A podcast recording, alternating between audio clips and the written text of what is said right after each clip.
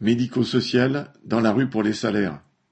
Une nouvelle journée de mobilisation des salariés du secteur médico-social a eu lieu le 1er février. Ils réclament avant tout de meilleurs salaires.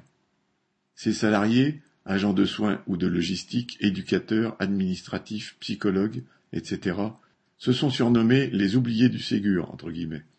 Ils n'ont même pas droit aux 183 euros mensuels octroyés en 2020 pour enrayer les démissions des travailleurs hospitaliers lassés de se dévouer jour et nuit, semaine et week-end, pour des salaires trop modestes.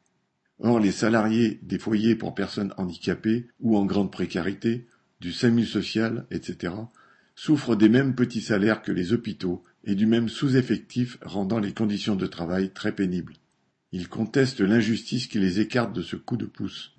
Le 1er février, après ceux du 11 décembre et du 13 janvier, des dizaines de rassemblements regroupant parfois plusieurs centaines de travailleurs ont maintenu la pression sur le gouvernement.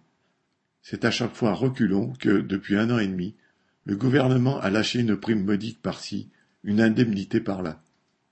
Il ne l'a fait que sous la pression du mécontentement profond de ces millions de travailleurs dont le métier est de s'occuper des autres. Il ne l'a fait que partiellement, une catégorie d'abord, puis une autre des mois plus tard. Ainsi, des salariés faisant le même travail, côte à côte, sont traités différemment. Pourtant, ce n'est pas au compte-gouttes que l'État aide le patronat, surtout le grand. Pour permettre à la bourgeoisie de passer la crise tout en s'enrichissant, le gouvernement lui a versé des dizaines de milliards d'euros et continue de le faire.